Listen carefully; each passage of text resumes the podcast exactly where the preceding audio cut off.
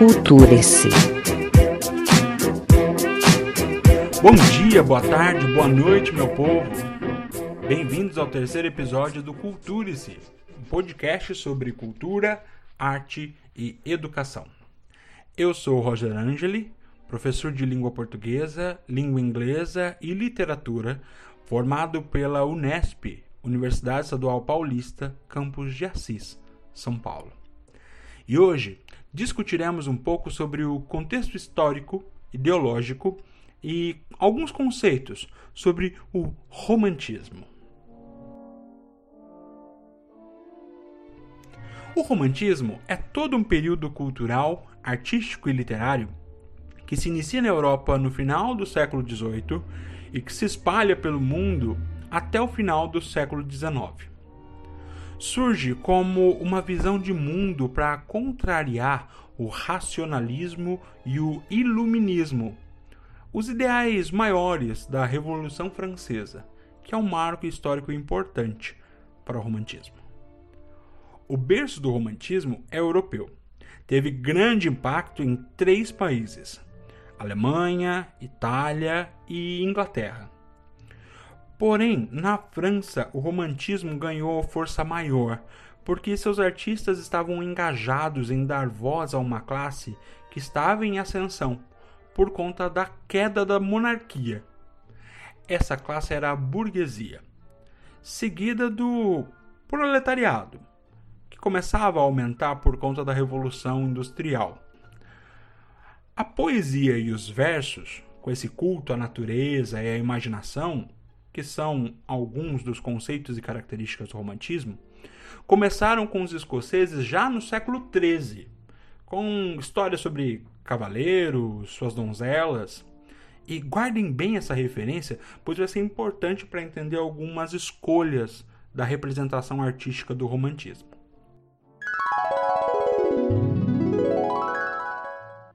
Pois bem, nessa época, um tipo de narrativa começava a ganhar força: o romance. Inclusive, vem daí o nome do movimento artístico, romantismo. A palavra romance vem do latim romanice, que significa na língua de Roma. Falar romanamente, numa tradução, tradução mais simplória, mais simples, né? Como as características amorosas são predominantes na produção desse período, desse movimento histórico e literário, artístico, até hoje achamos que romance é só história de amor. Mas quando falamos de gênero narrativo, romance é uma narrativa longa, que teve maior visibilidade na época do romantismo. Tá vendo? Nada por acaso. Só uma curiosidade. Algumas características românticas já podiam ser notadas no século XVI. Tinha uma poetisa chamada Isabella di Morra, italiana, né? Que se sentia afligida pela solidão, escrevia poesia, até o momento da sua morte trágica, que foi o ponto final ali da sua carreira, né?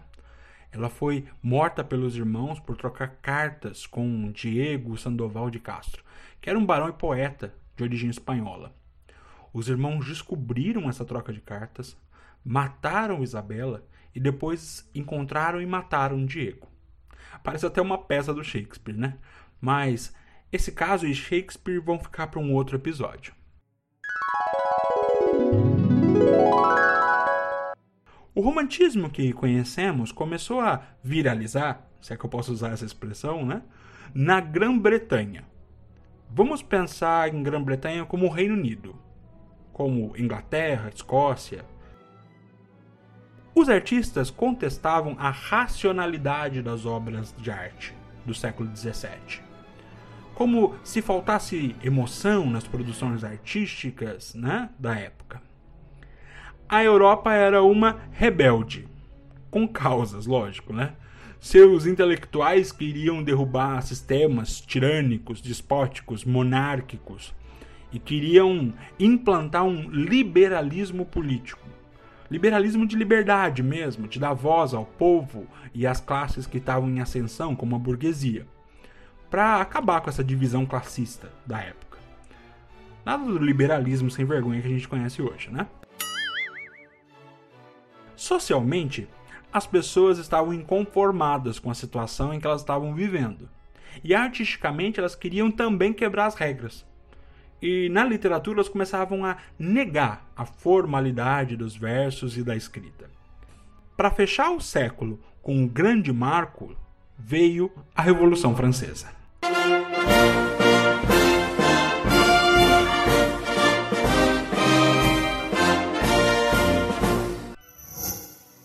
No classicismo, que é um movimento que veio antes do romantismo, Bocage e Goya já eram nomes que tinham um pezinho nessas características românticas. Bocage na poesia e Goya nas artes plásticas. Só uma dica artística aí. Procurem as majas. Joga no Google. Vocês vão encontrar histórias incríveis sobre a produção de Goya, que era um espanhol que durante muito tempo foi brecado em várias eh, exposições artísticas por causa do teor das suas obras. O romantismo, inclusive, na Alemanha da época, deu ideias ao movimento Sturm tempestade e ímpeto. Gostaram do meu alemão? Esse movimento romântico do Sturm uh, aconteceu entre 1760 e 1780. Aqui, a emoção e a tempestade de sentimentos começavam a aparecer como uma paixão a ser vivida, uma idealização da realidade de tudo que poderia ser. Uma viagem na imaginação sobre a vida e o amor, negando tudo aquilo que o arcadismo tinha como algo é, clássico, cheio de formas, cheio de é, regras. Aqui, a liberdade de expressão e de criação artística no romantismo era muito importante porque eles precisavam expressar emoções e não só a razão, não só o pensamento. Eles tinham que expressar aquilo que estavam sentindo. Sabe aquele adolescente que somos ou que fomos um dia e que vive em eterno exercício de sofrer e sonhar?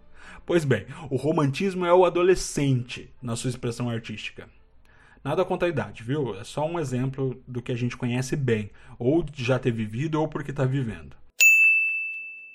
Então, para marcar bem ali alguns é, marcos históricos mundiais do romantismo, nós vamos ter na Inglaterra, entre 1689 e 1688, uma limitação dos poderes da monarquia, dos reis.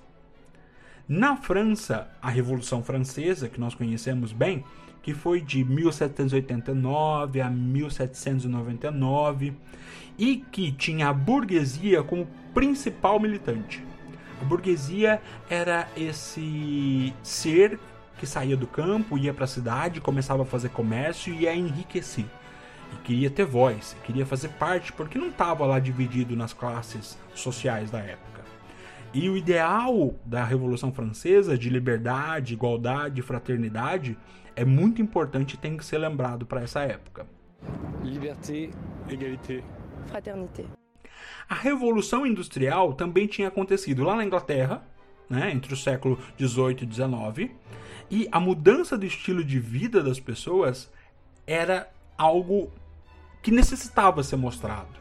Né? Então a gente tinha os burgueses que estavam na cidade, criando suas riquezas através do comércio, principalmente, mas nós também tínhamos as indústrias produzindo em massa é, produtos têxteis, por exemplo, as fábricas de tecido, e criava-se uma nova classe social, o proletariado.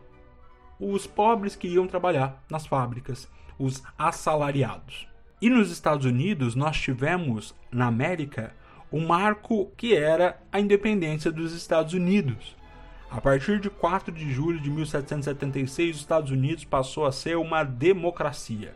Os direitos humanos começaram a ser discutidos para poder dar a todas as classes sociais direitos iguais, é, posições e deveres dentro de uma sociedade em que todo mundo era responsável, não apenas um rei ou uma rainha.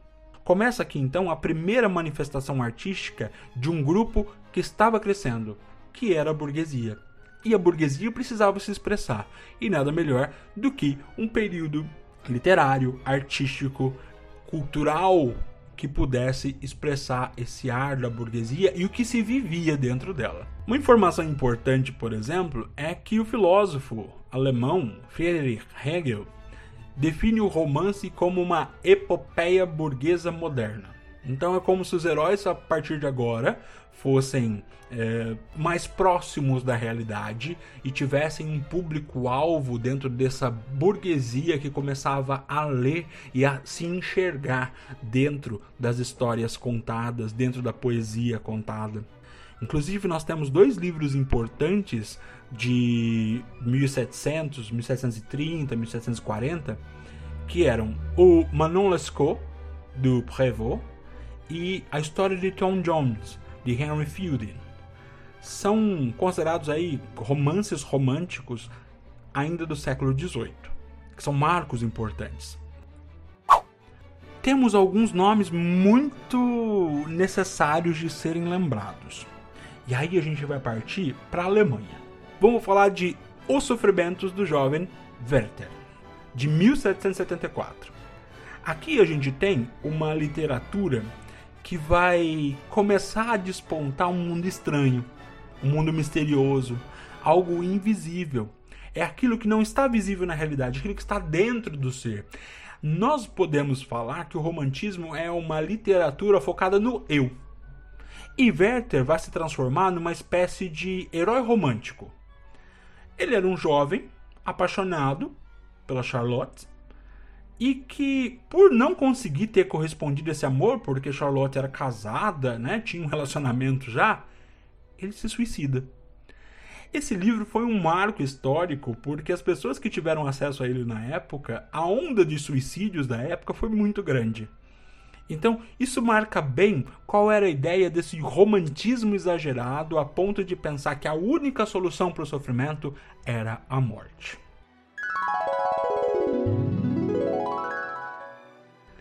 O romantismo ele precisa negar o arcadismo e toda aquela ideia greco-romana de musas inspiradoras e passar a representar um pouquinho dessa ideia uh, nacional, do que é o eu, do que é o, o eu dentro de uma sociedade nova, para que as pessoas se enxergassem. E para isso precisava se resgatar um pouco da história clássica desses países. E na Inglaterra, Ivanhoe do Walter Scott, contava bem a história de luta entre saxões e normandos, para poder demonstrar mesmo esse nacionalismo romântico, essa ideia de que o romantismo precisava prezar pelo eu e pela identidade de uma nação. Então, olha aí quanta coisa interessante nessa transição de um ideal que buscava algo no antigo para retratar suas musas em versos totalmente organizadinhos. E agora nós temos aqui um movimento literário, artístico, musical que queria retratar principalmente o eu para poder se aproximar do público que estava lendo e para poder dar esse ar de vou lutar pela minha independência pessoal, pelo meu amor, pela minha pátria. Isso tudo é muito importante de ser lembrado, que são características importantíssimas do romantismo. Pensando em romantismo e pensando em sofrimento, nós podemos pegar um nome que inclusive deu nome a um certo movimento da época. Lord Byron. O Lord Byron era um poeta inglês que influenciou os poetas românticos da época com o pessimismo, a melancolia, e aí começava o movimento que a gente chama até hoje de Byronismo que é uma tendência que se popularizou ali no romantismo e era conhecida como mal do século, esse sofrimento pelo amor até a morte. E no Brasil a gente tem uma segunda geração romântica, inclusive, que a gente vai falar à frente, chamada de ultra romântico, o romantismo em exagero. Para a gente poder sistematizar aqui um pouquinho, vamos falar sobre as características do romantismo mais amplas. Se nós estávamos num momento de total revolução, em que as classes sociais gritavam e bradavam por lugar ao sol, para poder falar, para poder se expressar. Nós tínhamos ali uma rejeição a tudo que era arcaico ou arcade, do arcadismo, que foi o movimento que veio antes do romantismo. Então, todo aquele ideal de musas greco-romanas, que era cheia de versos organizados, métricos, milimetricamente pensados, a gente tem esse ideal aqui rejeitado.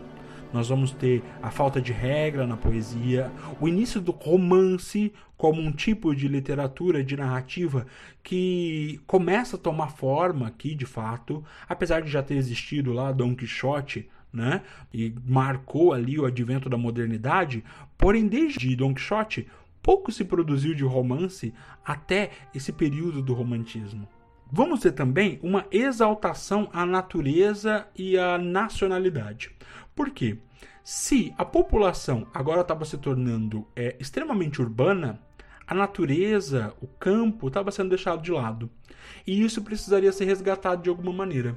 Então a natureza dessas nações, desses países, precisava ser resgatada na sua essência e ao mesmo tempo imposta ali aquela ideia de que isso configura ou representa o histórico ou toda a magia do como se tornou uma grande nação e por isso lidar com a natureza e com a nacionalidade muito ligadas à tradição.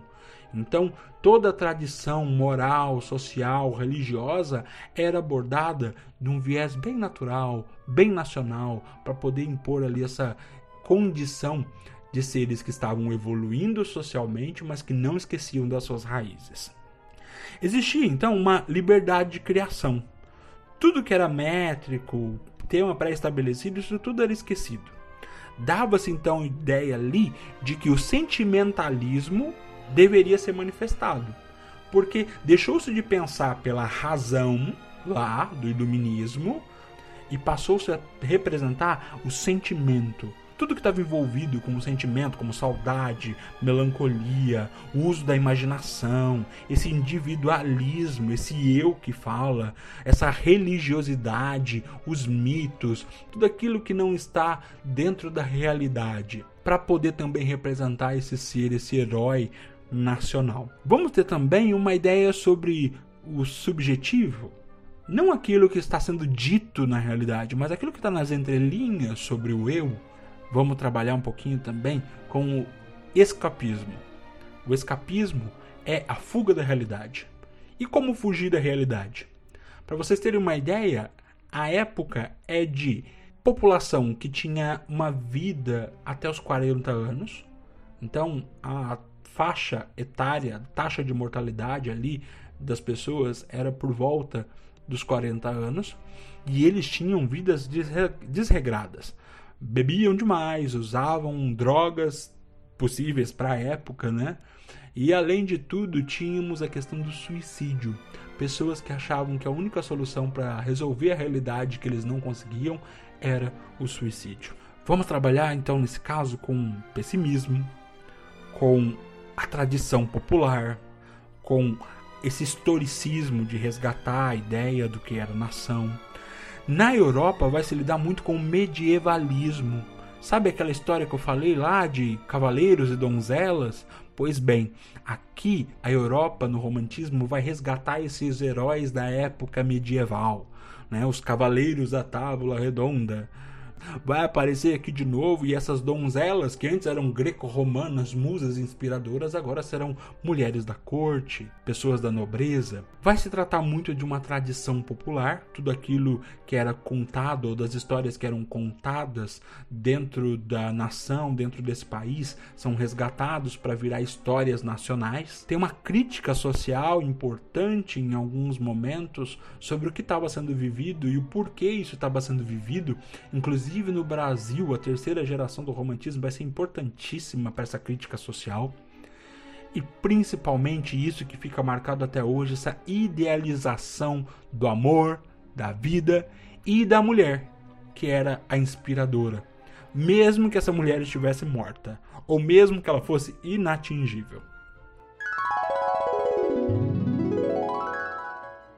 Lembram que eu falei sobre o escapismo? Pois bem, nós vamos ter aqui é, um eu romântico que vai falar com muita dificuldade sobre o seu tempo, sobre o lugar onde vive, sobre a realidade. E já que ele é incapaz de resolver esses seus conflitos com a sociedade, ele vai se lançar nessa evasão, nesse escapismo. Então, a gente vai ter um lado muito sombrio que vai surgir aqui no romantismo. Inclusive, uma vertente importante e até interessante porque ele quase não é estudado dentro do romantismo é o romance ou até mesmo o conto fantástico ou conto de horror nós vamos ter Edgar Allan Poe, por exemplo, surgindo durante o romantismo. E lá na Europa existia ainda na arquitetura uma coisa que até hoje a gente vê com um certo ar de precaução, né? Que é o gótico. A Idade Média gótica retorna aqui cheio de suas bruxas, dos seus males. A religiosidade vai discutir muito sobre isso e esse lado sombrio começa a surgir como uma fuga da realidade. Para isso, a gente vai tratar de um momento histórico em que o interior, o local onde as coisas estão tradicionais e escondidas, vão vir muito à tona. A natureza romântica ela é muito expressiva, ao contrário do que era antigamente no arcadismo, que era muito decorativa. A natureza do romantismo ela é reveladora, ela tem um significado. Vai se preferir, por exemplo, a noite ao dia, porque a luz crua do sol ali, né, vai impor ao indivíduo que ele se enxergue. Porém, é lá na escuridão, nas trevas, que a alma do ser humano, o sonho e a imaginação tem maior vigor. Então nós vamos ter um eu romântico que vai olhar para dentro e vai olhar para sua imaginação e vai olhar para todo o seu deslumbre de sofredor com esse olhar soturno, né, dentro de uma treva, de uma escuridão. Então, esquecemos o iluminismo. Nesse caso, nós vamos começar a entrar num obscurantismo. Para resumir esse contexto histórico e esse episódio não ficar muito longo, a gente vai ter ali, como características do romantismo, essa rejeição a tudo que era padronizado, as regras. Nós vamos ter esse caráter nacional, essa luta por uma identidade nacional surgindo. Nós vamos exaltar a natureza e a tradição desse povo, dessa localidade, desse lugar e desse espaço. A gente vai ter uma liberdade de criação e essa aversão à métrica e a temas pré-estabelecidos. Vamos de novo resgatar tudo que é sentimentalismo, sofrimento, o amor, o exagero, o individualismo, a, a religiosidade, negar a realidade e ser muito mais subjetivo. E ao mesmo tempo vamos, vamos lidar com a morte e com a fuga dessa realidade através do escapismo. Vamos ter todo um pessimismo, toda uma crítica social em determinada época e essa idealização do amor, esse amor platônico. Por isso que até hoje a gente tem aí a história do romance, ou do romantismo, como algo ligado apenas à relação entre duas pessoas que se amam. Esse amor que nós conhecemos até hoje vem justamente dessa ideia que o romantismo criou. Lembrando que romantismo vem de romance, que é um gênero literário. E essa ideia do romantismo que nós conhecemos existe por causa desse período em que o amor e o sofrimento pelo amor eram carregados e exagerados. Então, tudo existe porque um dia criaram algo dentro da arte para nos representar. Pois bem, esse episódio é uma contextualização histórica e ideológica sobre o momento. Esse período histórico e literário tem muitas referências. Esse episódio, inclusive, tem muitas referências porque a Europa estava fervendo por causa das revoluções e dos movimentos artísticos que queriam negar ou afirmar algo. E ao mesmo tempo, temos aqui um período histórico que durou essa transição de século. Então, isso também é importante. Saímos do século XVIII, entramos no século XIX com ideais, com é, pensamentos. E durante o próprio romantismo, isso a gente vai observar muito bem aqui no romantismo do Brasil, que vai ser o próximo episódio, nós vamos notar que cada parte, cada geração, cada autor traz consigo uma nova ideologia e um amadurecimento sobre aquilo tudo que começou a ser discutido no romantismo. Pois bem, muito obrigado pela companhia nesse terceiro episódio e eu espero que a gente se encontre em breve com mais histórias para contar e em breve vai sair aqui o Romantismo no Brasil. Talvez eu divida entre prosa e poesia, ainda estou pensando no caso, mas vamos falar sobre romantismo no Brasil especificamente e sobre alguns nomes muito importantes, como Iracema, José de Alencar, Castro Alves. Então, guarde esses nomes porque a qualquer momento eles podem aparecer por aqui. Muito obrigado pela sua paciência e por me ouvir durante esses minutos e espero que isso seja muito válido para sua formação, porque para mim sempre é bom resgatar histórias e a literatura é incrível para isso.